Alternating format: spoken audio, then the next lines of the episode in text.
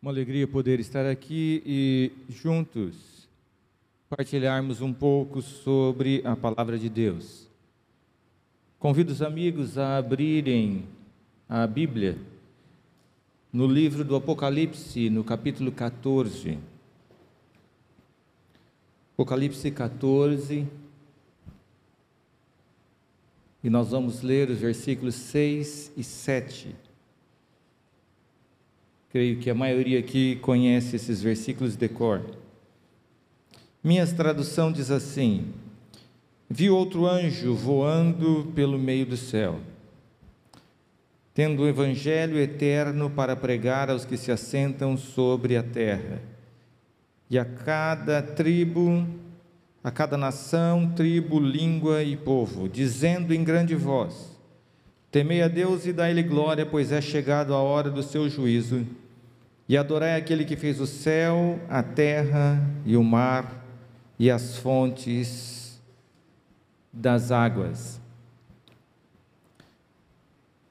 O Apocalipse, nos capítulos 12 até o 16, eles têm uma sessão, ali é uma sessão central, fazendo uma revisão histórica sobre o grande conflito.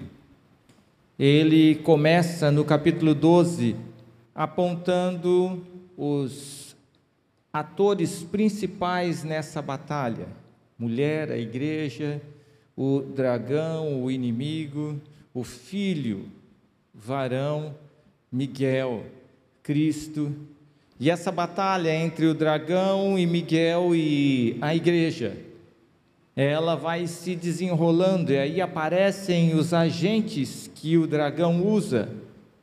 Primeiramente, ele usa as águas, e aí, depois, no capítulo 13, vai apresentar os seus agentes a água e a terra, que a princípio tinha socorrido a mulher no 12, agora se torna também um agente perseguidor. E o ápice do capítulo 12 está no versículo 17, quando o dragão agora já colocando seu pé na terra, na areia do mar, ele faz a última batalha a batalha contra o restante que sobrou do descendente da mulher. Quando você olha Apocalipse 12, todos os verbos, com exceção no versículo 17, estão no passado. Você vai ter verbos no presente somente ali no versículo 17 quando esse restante, esse remanescente, guarda os mandamentos de Deus e tem a fé e de Jesus. Só ali que você tem os verbos no presente. E em toda essa sessão, o presente da profecia é Apocalipse 12, 17. É esse momento desta batalha. Nós ainda não chegamos nesse presente da profecia. No capítulo 13, você vai encontrar os dois grandes agentes, besta do mar e besta da terra. E novamente há uma sequência de verbos. Quando você pega o capítulo 13, dos versículos 1 a 10, você vai ter apenas no versículo 8 um verbo no futuro: adorarão. Todos os outros verbos estão no passado, ou seja, as atividades ali relatadas são atividades do passado do 12, 17, porque é uma mesma cena que está sendo apresentada. Então, tudo que tem ali, perseguição feita pela besta do mar, passado tudo passado. Só vai ter um futuro, quando todos vão adorá-la. Quando nós chegamos no capítulo 13, versículo 11, aí nós temos passado, apresenta a besta da terra. Então, dentro desse contexto profético do 12, 13 14, 15 e 16. O passado, a besta da terra, o surgimento da besta da terra, também é passado. Você só vai ter presente dos versículos 12 em diante. E no versículo 12 do capítulo 13, aí começa, aí ela exerce presente. Ela faz todos adorarem presente. E aí você vai ter um futuro, ela vai fazer uma imagem à besta. Então, o momento presente nessa profecia é o momento em que o dragão está guerreando contra o remanescente, usando a besta da terra. E às vezes é importante colocar isso porque nós divagamos um pouco, nós começamos a olhar fora desses agentes. Os agentes no Apocalipse são dragão, aqueles que o seguem, besta do mar, papado e besta da terra, protestantismo apostatado americano. E o resto? E a China, o Islã, o Covid, eu não encontro em Apocalipse. Ali está o foco. Haverá um cenário mundial, mas esses são os agentes. Quando nós chegamos no capítulo 14, aí aparece o motivo da briga: remanescente. E aí ele é identificado dos versículos 1 a 6 como sendo aquele grupo especial protegido pelo Cordeiro. E é interessante que ali ele é identificado como sendo parte das primícias. Mas dos versículos 6 em diante, é que se apresenta a característica desse remanescente. O que é que faz ele diferente? Por que, que o dragão está tão irado contra ele? O que o dragão está ali buscando desesperadamente eliminar esse remanescente? É porque esse remanescente, ele tem uma mensagem. A relevância dele não está na sua obra social. A relevância dele não está na incapacidade intelectual ou naquilo que aqueles que são parte do remanescente fazem. A relevância dele está na mensagem que ele tem. E nós conhecemos como três mensagens angélicas. As três mensagens angélicas, elas são um pacote. Da primeira mensagem angélica, você tem o conteúdo teológico, que esse remanescente prega de uma forma tão sucinta e também tão ampla. Na segunda mensagem angélica, você tem a identificação do inimigo, e ela vai se repetir com alta voz, porque quando foi proclamada pela primeira vez, do versículo 8 do capítulo 14, não tem alta voz como a primeira e como a terceira. Mas lá em Apocalipse 18, ela vem com alta voz. Logo ao fim da terceira mensagem angélica, a segunda se repete com alta voz, falando: Sai de Babilônia, não seja o besta seguindo a besta sai.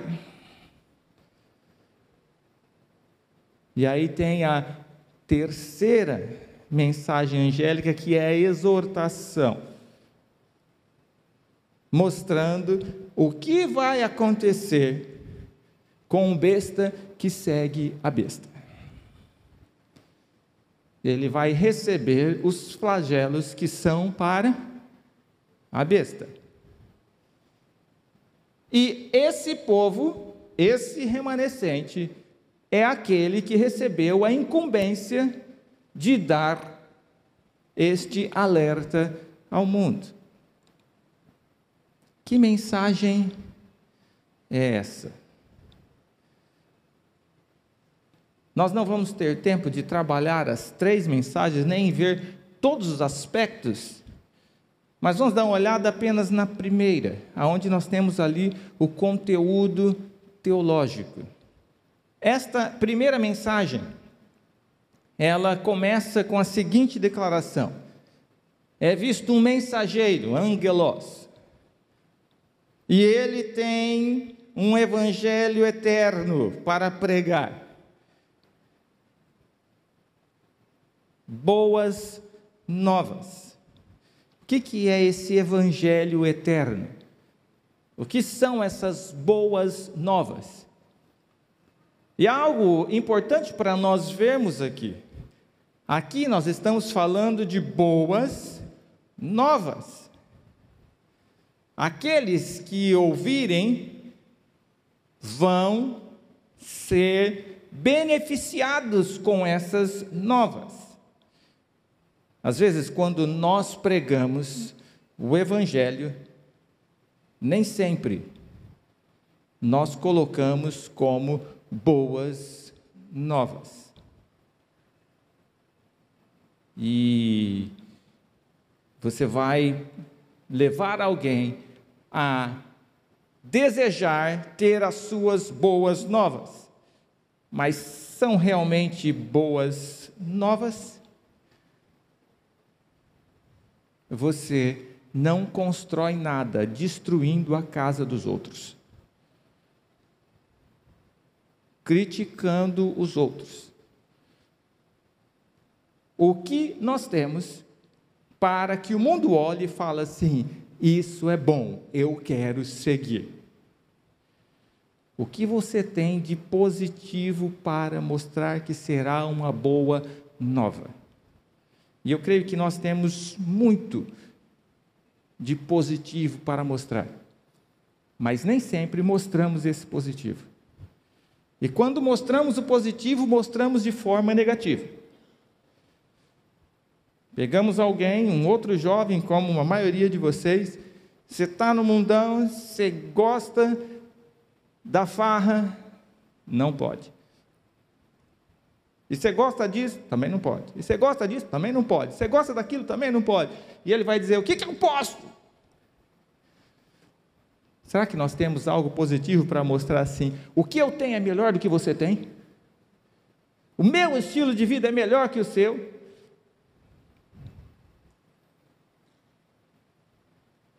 Para ele olhar e falar assim: eu quero isso daí. Quando você vai na Bíblia e começa a fazer uma pesquisa sobre o Evangelho, algumas coisas se sobressaem. Então, peguei a Bíblia, pus lá Evangelho, só no Novo Testamento a princípio, daí eu fui pegando palavras. O primeiro texto que me chamou a atenção aqui, é, não coloco todas as coisas. Primeira coisa que chama atenção é que existe um paralelo entre esse texto e outros textos da Bíblia. Esse paralelo está no seguinte: esta mensagem, este evangelho, ele tem uma abrangência global.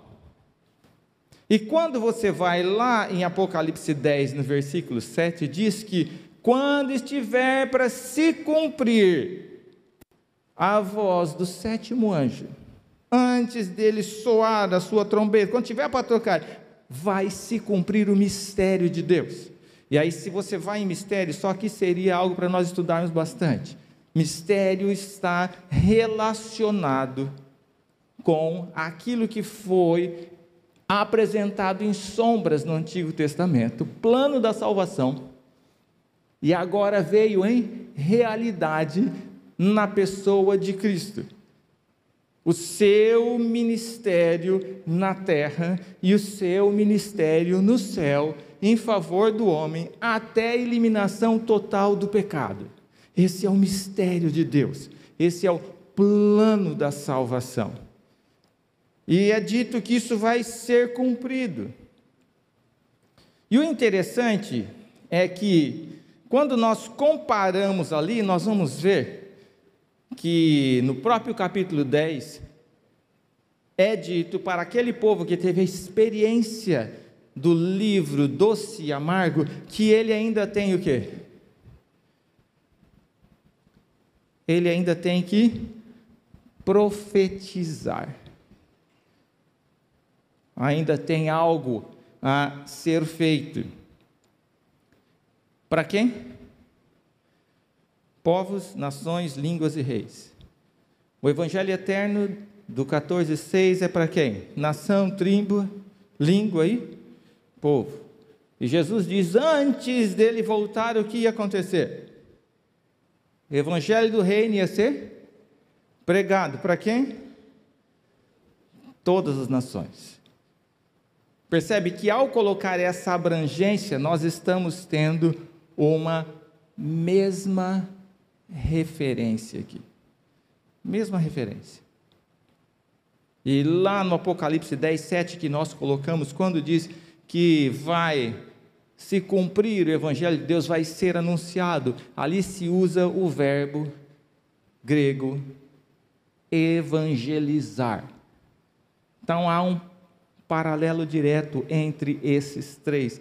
É a mesma mensagem que está sendo pregado, é a mesma referência do 14,6 com Mateus 24 e Apocalipse 10, versículos 7 e 11, a mensagem que aquele povo que saiu desse grande desapontamento, esse remanescente, tem a pregar. Mas o que é esse evangelho? Em Efésios 1,13 nós temos o seguinte: A quem também vós, depois que ouvistes a palavra da verdade, e aí vem um aposto, o evangelho da vossa salvação, tendo nele também crido, fosse selados com o Santo Espírito da promessa. Quando se tem um aposto na língua portuguesa, aqui o grego, significa que a frase anterior e a posterior falam a mesma coisa. Ou seja, a palavra da verdade, dizer palavra da verdade é a mesma coisa que dizer evangelho da vossa salvação. Mesma coisa. Um e o outro são a mesma frase. E guarde isso em sua mente. Isso fica mais claro quando nós vamos em Colossenses 1,5, que diz: Por causa da esperança que vos está preservada nos céus, do qual antes ouvistes pela palavra da verdade do Evangelho. Aqui a relação entre essas palavras é uma relação genitiva, ou seja, onde há uma qualificação. A palavra aqui é a da verdade, é a do Evangelho. Ou seja, Evangelho, verdade e palavra, quando se apresentam na Bíblia, elas estão se referindo à mesma coisa.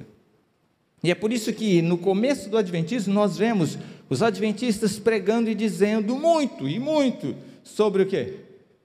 Verdade. Pregar a verdade. E de repente alguns falam assim: e cadê Jesus? Nós não temos que pregar a verdade, nós temos que pregar a Jesus. Bom, quando eu vou lá em São João 14, 6, Jesus diz que ele é o quê?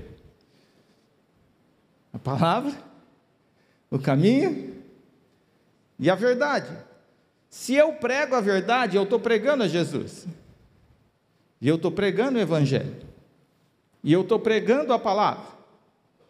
Não tem dicotomia aqui. Se eu preguei a verdade, eu preguei a Jesus. E se eu preguei a Jesus, eu preguei a verdade. E se eu aceitei a Jesus, eu aceitei a verdade. E se eu aceitei a verdade, eu aceitei Jesus. Por que, que a gente vai querer fazer essa dicotomia onde não tem? Não existe. Só que tem alguns elementos interessantes aqui. Nós vamos lá no Salmo, o salmista diz que a lei é a verdade, seus mandamentos são verdade. A tua palavra é a verdade. Ou seja, o Evangelho na Bíblia, ele tem apenas um pequeno pedacinho dela que fala de Evangelho. Ele começa em Gênesis 1 e termina em Apocalipse 22. Só esse pedacinho da Bíblia que fala do Evangelho. E se você vai filtrar alguma coisa pelo Evangelho, você só tem que pegar esse pedacinho. De Gênesis 1 a Apocalipse 22. Esse é o filtro do evangelho. Por isso que Jesus disse: examine as escrituras, ou examinai. E ali ele estava falando no imperativo, dizendo assim: vocês examinam e não me encontraram. E ao mesmo tempo dizendo: examina, que vocês vão me encontrar. Então, de Gênesis a Apocalipse, vai falar do Evangelho, da palavra, da verdade, porque vai falar de Jesus. E aqui a primeira reflexão que eu gostaria de chamar a atenção. Às vezes, a nossa maneira de apresentar a verdade necessariamente não estão errados os nossos temas. Só não há uma articulação aonde o sujeito vê um todo. Quando nós vamos falar sobre o estado do homem na morte, antropologia, aí nós falamos muito bem. E aí, sábado, muito bem. Mas qual a relação de um com o outro? Nós damos estudos bíblicos isolados e não construímos uma estrutura de pensamento do grande conflito. E o sujeito sai dali convencido que isso é a verdade, isso é a verdade, isso é a verdade, isso é a verdade, mas não conheceu necessariamente o autor da verdade. Porque a nossa maneira de apresentar a verdade não está relacionada com o projeto de Deus, que estava em sombras no Antigo Testamento e está em realidade a partir da vinda de Cristo e acontecendo hoje, e ainda tem um futuro que é a eliminação total do pecado. E a pessoa não encontra respostas para as questões existenciais: quem eu sou, de onde eu vim? E para onde eu vou. Mas se você pedir para ele, ele sabe falar o nome de todas as bestas, sabe falar todos os detalhes do Apocalipse, sabe falar. Mas e o tique e o teco? O que, que tem a ver com isso? não houve uma mudança de cosmovisão. É por isso que às vezes nós vemos pessoas, de repente, 100% fiéis a todos quaisquer princípios e abandonam assim. Por quê? Porque ele não entendeu o Evangelho. Ele apenas absorveu conhecimento a respeito de doutrinas bíblicas e que não estão erradas, estão certas. Só que isso não fez parte dele. Ele não sabia quem ele era, realmente de onde ele veio e para onde ele ia. E aqui começa, em resumo, Deus é fantástico. Sabe, ele consegue em apenas uma frase, né? uma sentença com quatro cláusulas, resumir todo o Evangelho. E aqui nós temos quatro verbos nesse texto: temer, dar glórias, glorificar, o verbo ir e vir, que aqui no grego é a mesma coisa, erkomai, e adorar.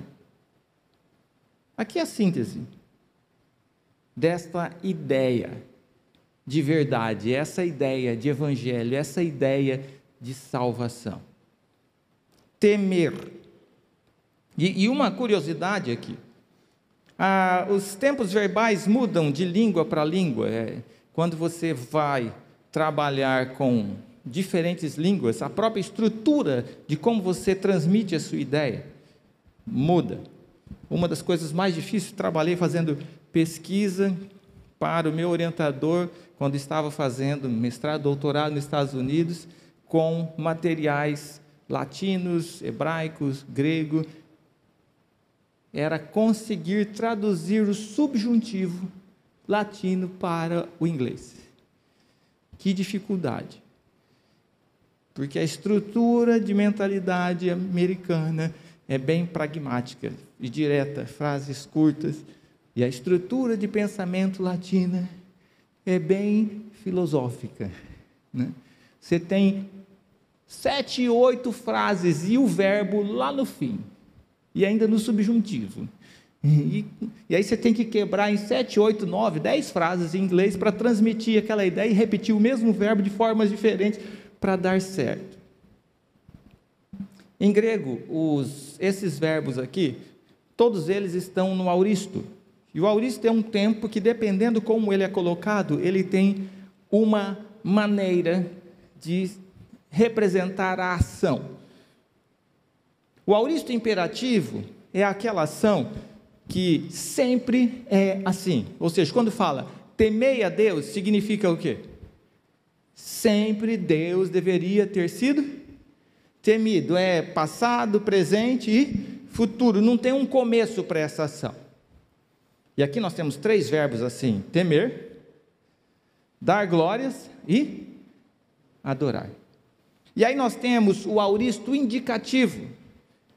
Esse não, ele indica uma ação contínua a partir de um momento.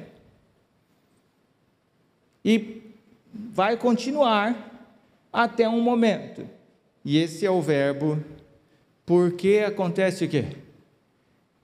Veio, chegou a hora do juízo. Então estava dizendo assim: se você ainda não fez o que você deveria fazer sempre, que é temer, dar glórias e adorar, faz agora. Por quê? Chegou. Hora do juízo. Então tem um período aqui que seria assim o último momento para você prestar atenção naquilo que sempre deveria ter sido a razão da sua vida. E quando nós traduzimos, às vezes nós não pegamos todas essas nuances que estão aqui no texto que, que é temer? É, hoje nós temos uma ideia de medo. Sim, implica em medo, mas é um pouco mais do que isso. Na Bíblia, temer está ligado à reverência e respeito. Mas quando você vai olhando os textos da Bíblia, onde você tem temer, você percebe que eles estão falando que existe alguém que é uma autoridade superior a você. E você reconhece a sua insignificância diante dessa autoridade e que essa autoridade tem condição de legislar e dizer o que é e o que não é. E você simplesmente faz o quê? Fala, isso é verdade. É isso mesmo. E você vai até ele e fala assim: e aí? Diante disso, como eu não sei direito o que é e o que não é, e você sabe o que é que eu tenho que fazer. Em outras palavras, temer é como se você estivesse chegando diante de um tribunal para prestar contas. Mas esse prestar contas vai além de você chegar lá e se justificar. Você está indo ali para suplicar justiça em seu favor. E você vai ali e fala assim: Olha, eu sei que você pode o que eu não posso. E o que você falar, está falado. Temer implica em submissão. E esse aqui é o primeiro passo. Quando você vai pregar o Evangelho, se a pessoa não entendeu essa relação de Criador e criatura, e quem sabe e quem não sabe, quem pode e quem não pode, quem manda e quem não manda. Você pode falar tudo, toda a verdade. Se ele não entendeu isso, não aprendeu o que é submissão, ele vai se tornar um bom legalista, fazendo um monte de coisas para ganhar o céu e tentar se justificar diante do juiz. Mas no momento que ele entende, que o carcereiro entendeu, que já ia tirar a sua vida, e olha para Paulo e vê ele lá, com todas as opções de ir embora e ficar livre, e fica lá. É. Ele fala assim: você é doido? E ainda convence os outros presos a ficarem.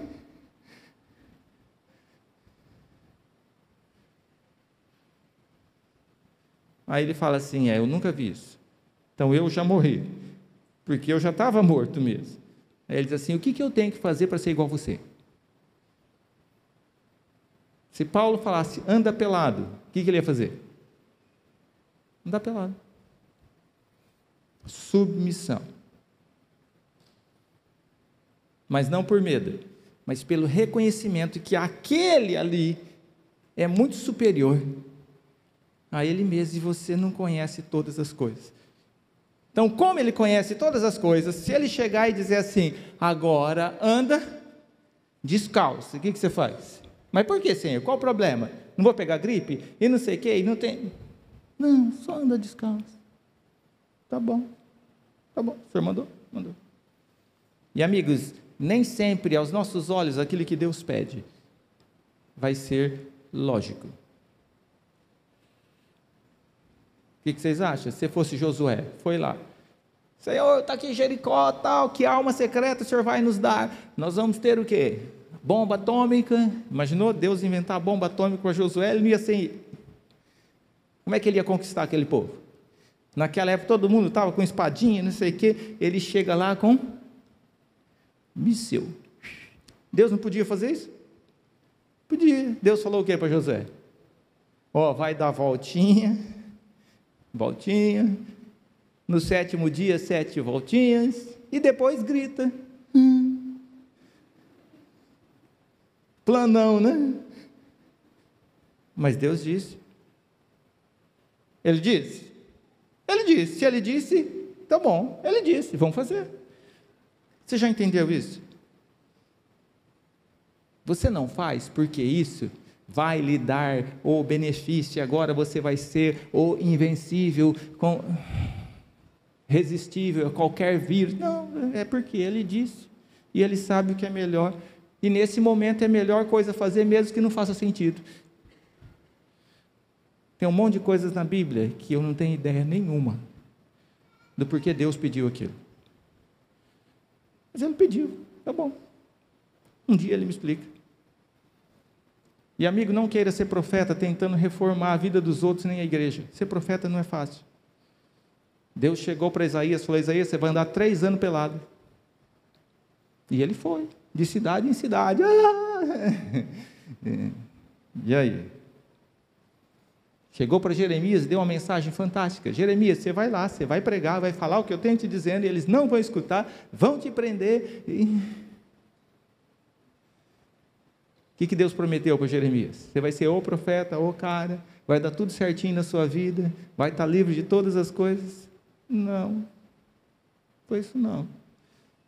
E aí, depois de tudo que Jeremias falou, olha, não vai, olha, se submeta à Babilônia, né? deu tudo errado, e o povo aí que sobrou, chega, Jeremias, fala para nós, o que é que Deus está querendo agora que nós façamos? Nós ficamos aqui ou vamos para o Egito? Vocês querem saber? Queremos, vai, aí, ó, Deus falou para vocês ficarem aqui. O que, que eles fazem? Vão para o Egito e levam Jeremias junto. Profeta. Se Deus não te chamou para ser profeta, só faça a sua parte. Você cuidou da sua casa para baixo, você já fez muito. Eu falo para os teologanos, dando aula na teologia, amigo, se você cuidar do quintal da sua casa, você já fez muito. Não tente resolver o problema da associação, da união, do colégio, da Novo Tempo. Deus te pôs lá para isso. Não, se você tiver essa responsabilidade, aí você vai ser cobrado. Se não, cuida da sua casa. Você já fez demais. Às vezes, tentando resolver o problema dos outros, esquecemos de ver os nossos próprios problemas. Não queira ser profeta se Deus não te chamou para isso. Mas a primeira coisa que você tem que fazer é: você realmente aprendeu o que é se submeter a Deus? Você teme a Deus? Ou as coisas têm que ser do seu jeito? Isso é ser discípulo. Tem um mestre e você é o discípulo. O que acontece? Mestre pisou aqui, pisou aqui. Pisou ali, pisou ali. E aqui. E às vezes você tem plenas razões para isso. Às vezes você não tem noção nenhuma por quê. Só, só, você só está seguindo o mestre. A partir desse momento, você pode começar a dar glórias a Deus. O que é dar glórias a Deus? Como glorificar a Deus? O homem é egoísta, por isso que a primeira coisa tem que quebrar esse eu e temer. Dar glórias a Deus é você esquecer de você mesmo e começar a viver segundo a vontade de Deus. E aí a Bíblia coloca algumas coisas, eu vou pôr apenas algumas, pois fiz a pesquisa lá, tudo que glorificar, tanto no Antigo como no Novo Testamento. Testemunho. Pedro aqui diz o que? O vosso exemplo glorifica Deus. Então, aquilo que você é faz com que as pessoas falem assim: olha, aí sim, hein? E é interessante, pega Nabucodonosor diante de Daniel. Ele cai prostrado diante de Daniel, mas não glorifica Daniel. Não fala assim, Daniel, você é o cara, hein? Poxa. Não, ele fala, o seu Deus é o Deus. O meu estilo de vida glorifica a Deus e não me coloca acima dos outros, ou melhor do que os outros. Glorificar a Deus envolve reforma de saúde, porque agora Deus é o dono do meu corpo. Então, aquilo que eu vou comer, beber ou fazer, eu vou fazer por quê? Porque Ele sabe o que é o melhor para mim. A reforma de higiene, como Ellen White preferia chamar, não está ligada a eu ficar livre de doenças. Nós estamos num mundo de pecado. E você pode fazer tudo certinho e morrer de câncer. Nós estamos num mundo de pecado. Muitos aqui conhecem. Eu tinha uma filha, faleceu com 21 anos de idade, 6 anos de idade, manifestou uma doença genética. Viveu 15 anos. Quem olhava para ela não falava que ela tinha qualquer problema. reforma de saúde ajudou ela a ter uma vida boa, apesar dos problemas que ela tinha? Sim. Livrou ela de morrer mais cedo? Não. Importante não é quanto tempo você vai viver aqui, é se você viveu para a honra e para a glória de Deus. Como Paulo disse: para o mundo eu já morri, acabou, acabou. Acabou. Se eu morrer com 10, 15, 20, 30, o importante é se nesse período aqui a minha vida mostrou quem é Deus e ajudou pessoas a conhecerem a Deus. Uma moça falou que era da unidade dela, que ela era conselheira e tinha se afastado da igreja. Pastor, eu que tinha que morrer, ela fazia tudo certinho, eu não. Falou: Não, você não pode morrer. Se morrer, você estava no inferno. Deus podia pegar ela, mas você não podia. Milagres não são para nós. Os milagres acontecem para que alguém possa conhecer o Salvador. E às vezes o maior milagre é Deus tirar os seus. E impressiona mais pessoas do que se ele fizesse um milagre e desse vida para essa pessoa. Reforma de saúde não é para você ser melhor do que os outros. Reforma de saúde é uma questão espiritual para que corpo, mente, sociabilidade demonstre a sua espiritualidade. Não tem dicotomia entre físico e espiritual. Não, vamos cuidar do aspecto físico. Pra... Não, espiritual envolve físico, mental, social e moral. Isso é o espiritual.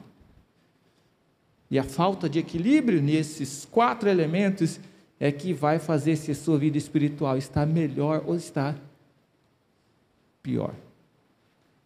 Às vezes as pessoas perguntam, pastor, o senhor é vegetariano? Não. Vegano? Não. Ovo lacto vegetariano? Não. O que, que o senhor é? Adventista. Não precisa de outro rótulo.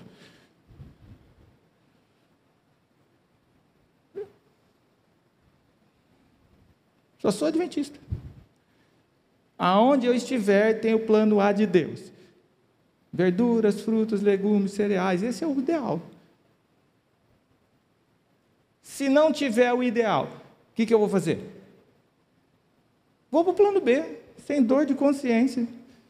No Brasil, nunca precisei ir para o plano B. Todo lugar que eu fui tinha abundância. Mas se precisar, vou. Está lá, Deus colocou.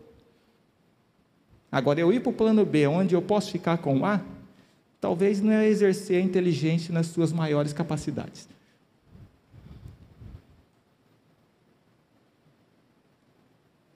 Adventista suficiente. Estilo de vida adventista. Pronto, acabou. E na verdade a gente sabe tão pouco. E estilo de vida adventista não envolve peculiaridades. E é uma transformação. Quando eu e minha esposa vamos dar curso de saúde, a primeira coisa que eu pergunto é: o que é que você tem na sua região fácil para você comer e barato? Faz uma lista para mim. Aí ali nós vamos preparar uma alimentação equilibrada para você. E se eu vou no Ribeirinho, como já fui, o cara tinha ali mandioca, né? uma outra verdurinha e carne. Ele podia ter um monte, podia ter ali coisas fantásticas, árvores frutíferas. Não tem. Vou chegar para ele dar receita com macadâmia. E... Não. Não é a realidade dele. Vou ensinar ele a comer, a princípio, aquilo pouco que ele tem e o que ele precisa é daquele peixe e vai comer aquele peixe. Só que eu levo semente, fruta, conhecimento de agronomia e ensino ele a plantar, para ele não precisar mais do peixe depois. Realidade é o que ele tem. Os povos, as pessoas chegavam nos nossos cursos, nossa, mas é difícil. Pastor, como é que eu faço para fazer comida para você? Você tem arroz? Tá bom. Tem feijão? Tem abobrinha? Tem. Tá bom. É, a gente complica demais. A gente tem que ensinar as coisas simples. Tem que ser simples e saboroso. É claro que, com o passar do tempo, o sujeito que está pervertido pelo paladar, nem sempre ele vai sentir sabor naquilo que você faz. E às vezes, para a gente dar sabor, a gente faz um troço pior do que o outro. Não, é só ser transformado no paladar também. Dar glórias a Deus envolve você reconhecer que Ele é o dono de tudo e do seu gosto, do seu corpo. E gradativamente você vai crescendo, entregando a Ele e aprendendo com Ele. E aí envolve você ser agradecido. O que me oferece sacrifício de ação de graças, esse me glorificará. Dá glórias a Deus. Às vezes você encontra vários daqueles que pregam o Evangelho. E estão lá, né? Vão para o céu, vamos. Tem que ir para o céu.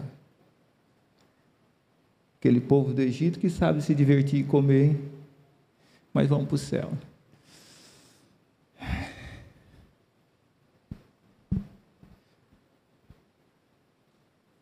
Você reconhece as pequenas coisas que Deus está fazendo na sua vida? Eu não estou perguntando se você entende. Como eu disse, eu não entendo por que minha filha morreu com 21 anos mas eu reconheço que isso foi o melhor. E um dia eu vou entender. E eu sou grato a Deus que, apesar de tudo isso, alguns anos depois, naquele exame laboral que nós fazemos todo ano, vem um médico que era adventista e falou assim: Olha, eu tenho aqui várias pessoas. Você não tomou nenhum medicamento? Tomei. Água, luz solar, fiz. Hum, hum. Fez terapia? Fiz. Cinco horas da manhã, eu e Deus.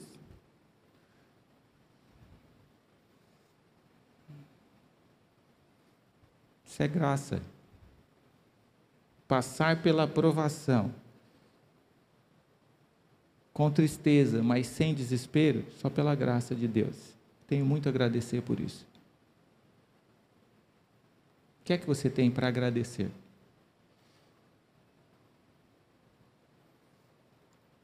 Nós temos muita coisa, gente. Muito, demais. Nós temos demais. A gente não sabe o que é viver em privação. Se você parasse e pensasse o que aconteceu com Paulo, Pedro, João, Paulo grande, de repente se tornou o quê? Açoitado aqui, preso ali. Que casa que ele tinha?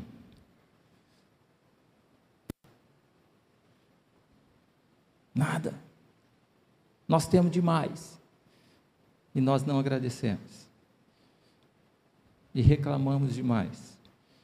E sabe, os outros veem isso, principalmente os jovens. E fala assim: nossa, mas você é o cara que fala de tanta coisa, tem que fazer tudo. Mas você é chato. Cadê a sua incoerência? Cadê a sua coerência? Você dá graças a Deus por tudo aquilo que Ele está te dando. Sabe, o foco está em Deus e não em nós. E agora, quando os outros olharem para nós, eles vão ver o quê? Se Deus existe, eu sei que Ele existe porque eu conheci você. O que é que você tem que eu não tenho? Ele não está olhando para suas casas, as suas posses, sua saúde. Ele está olhando para aquilo que Deus quer dar de mais especial, justificado pela fé. Nós temos paz com Deus. E principalmente no mundo de hoje, que o povo está ficando tudo doido. O mundo precisa de tranquilidade de mente. Em paz eu deito e durmo e acordo, porque o Senhor me sustenta. Esse é o bem mais precioso que você pode passar para as pessoas. É isso que fez aquele carcereiro ficar assim, não entende. Me diz o que você tem que eu não tenho. Glorificar a Deus porque agora chegou a hora do juízo. Essa é a única cláusula que ali. E eu não vou dar muita ênfase nisso agora, porque nós temos bastante para falar sobre isso. Eu vou passar para a última frase aqui: adorar é aquele que fez o céu, a terra, o mar e as fontes das águas. Aqui é o ponto crucial no grande conflito, gente.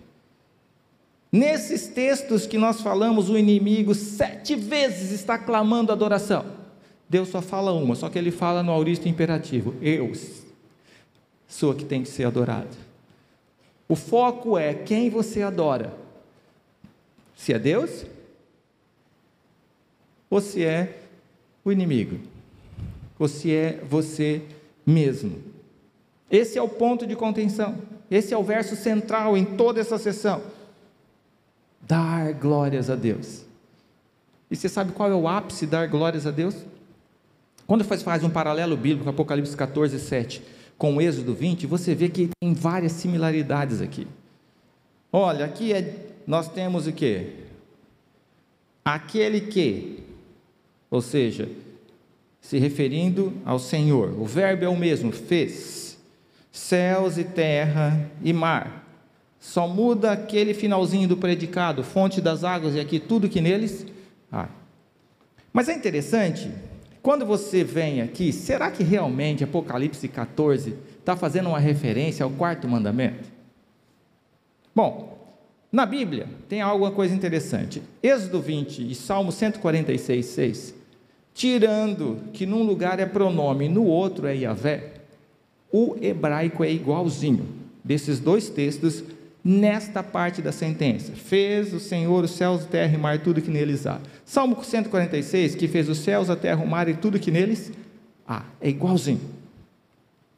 Mas aí você pega a Septuaginta, que é a tradução da Bíblia do hebraico para o grego, e você pega os Apocalipse 14, 7, essa frase que fez o céu, a terra, o mar e as fontes das águas, E pega essa frase do Salmo 146, que fez os céus, a terra e o mar, e ali, que fez os céus, a terra e o mar, que fez os céus e a terra e o mar, é o mesmo grego. Ou seja, João está citando aqui Salmo 146, 6, ao escrever isso. E Salmo 146, 6 é uma citação direta de Êxodo 20. E algumas pessoas perguntam assim: onde é que está o sábado nas mensagens angélicas? Eu não vejo, é porque não estudou a Bíblia. Está ali. Citação direta. O ápice da sua adoração está onde? Quando você reconhece a soberania de Deus e vem no dia que Ele separou para estar com você e ser o seu Senhor e aprender dele no sábado. Então, quando você se submete a Deus, tem uma experiência com Ele durante a semana na sua vida, dando glórias a Deus em todos os aspectos da sua vida, seu maior desejo é querer estar com Ele no santo sábado para adorá-lo. Esse é o cerne das três mensagens angélicas. E além desse paralelo textual, também tem um paralelo temático. Salmo 146 e Êxodo 20, eles falam de salvação, julgamento e criação. Quando nós vamos aqui em Apocalipse 14, 6 e 7, nós temos o que?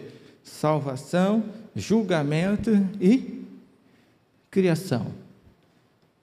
Não tem como se dizer que não há uma referência aqui ao sábado. Por isso que a adoração final vai ser entre o dia que Deus escolheu estar com seu povo e o dia que o inimigo escolheu estar com os seus. Não é assim, eu escolho o dia para estar com Deus. Não, Deus que escolheu o dia, Ele que marcou o encontro. Ele não falou assim, marque um dia para estar comigo. Ele falou, eu marquei um dia para estar com você. Você vai usufruir da presença de Deus ou não, mas que ele vai estar lá, ele vai estar lá. Deus não. Se ele marcou compromisso, ele cumpre. Ele não falha nos seus compromissos. Sábado não é dia da família, é dia do Senhor. É dia de você levar a sua família e estar com Deus. Sábado não é dia de dormir. O descanso é outro. Em Gênesis 2, 1 a 3, quem descansou foi Deus. E aí tem muita coisa para a gente explorar, para entender o que, que é esse descanso descanso. Amigos, essa é a mensagem do remanescente, o Evangelho eterno, uma união de graça, lei, conserto, juízos, com a centralidade na adoração do verdadeiro Deus, que prega a submissão total a Deus, uma completa dependência dele, uma vida dirigida pelo Espírito através da Bíblia, da palavra. E esse é o teste de nossa fidelidade e confiança em Deus e em Sua palavra.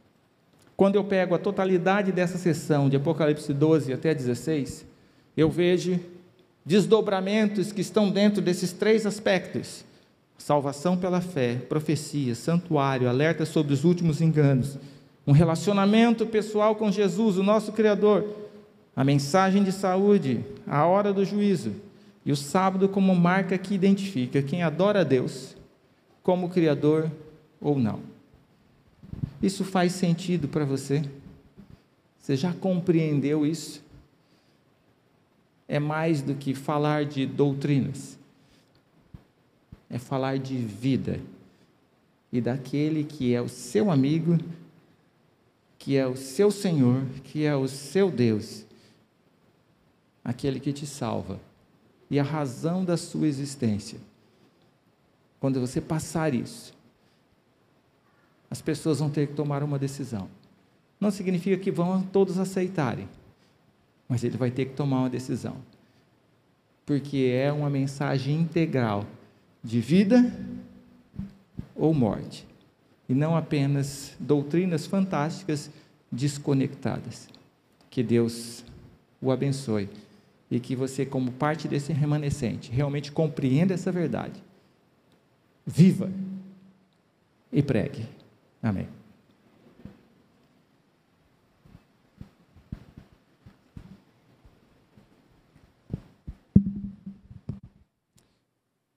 Sim, como estamos, vamos orar.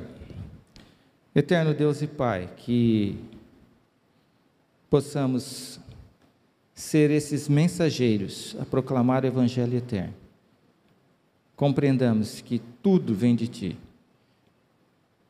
e tenhamos uma submissão completa à Sua vontade, uma completa é, negação do próprio eu.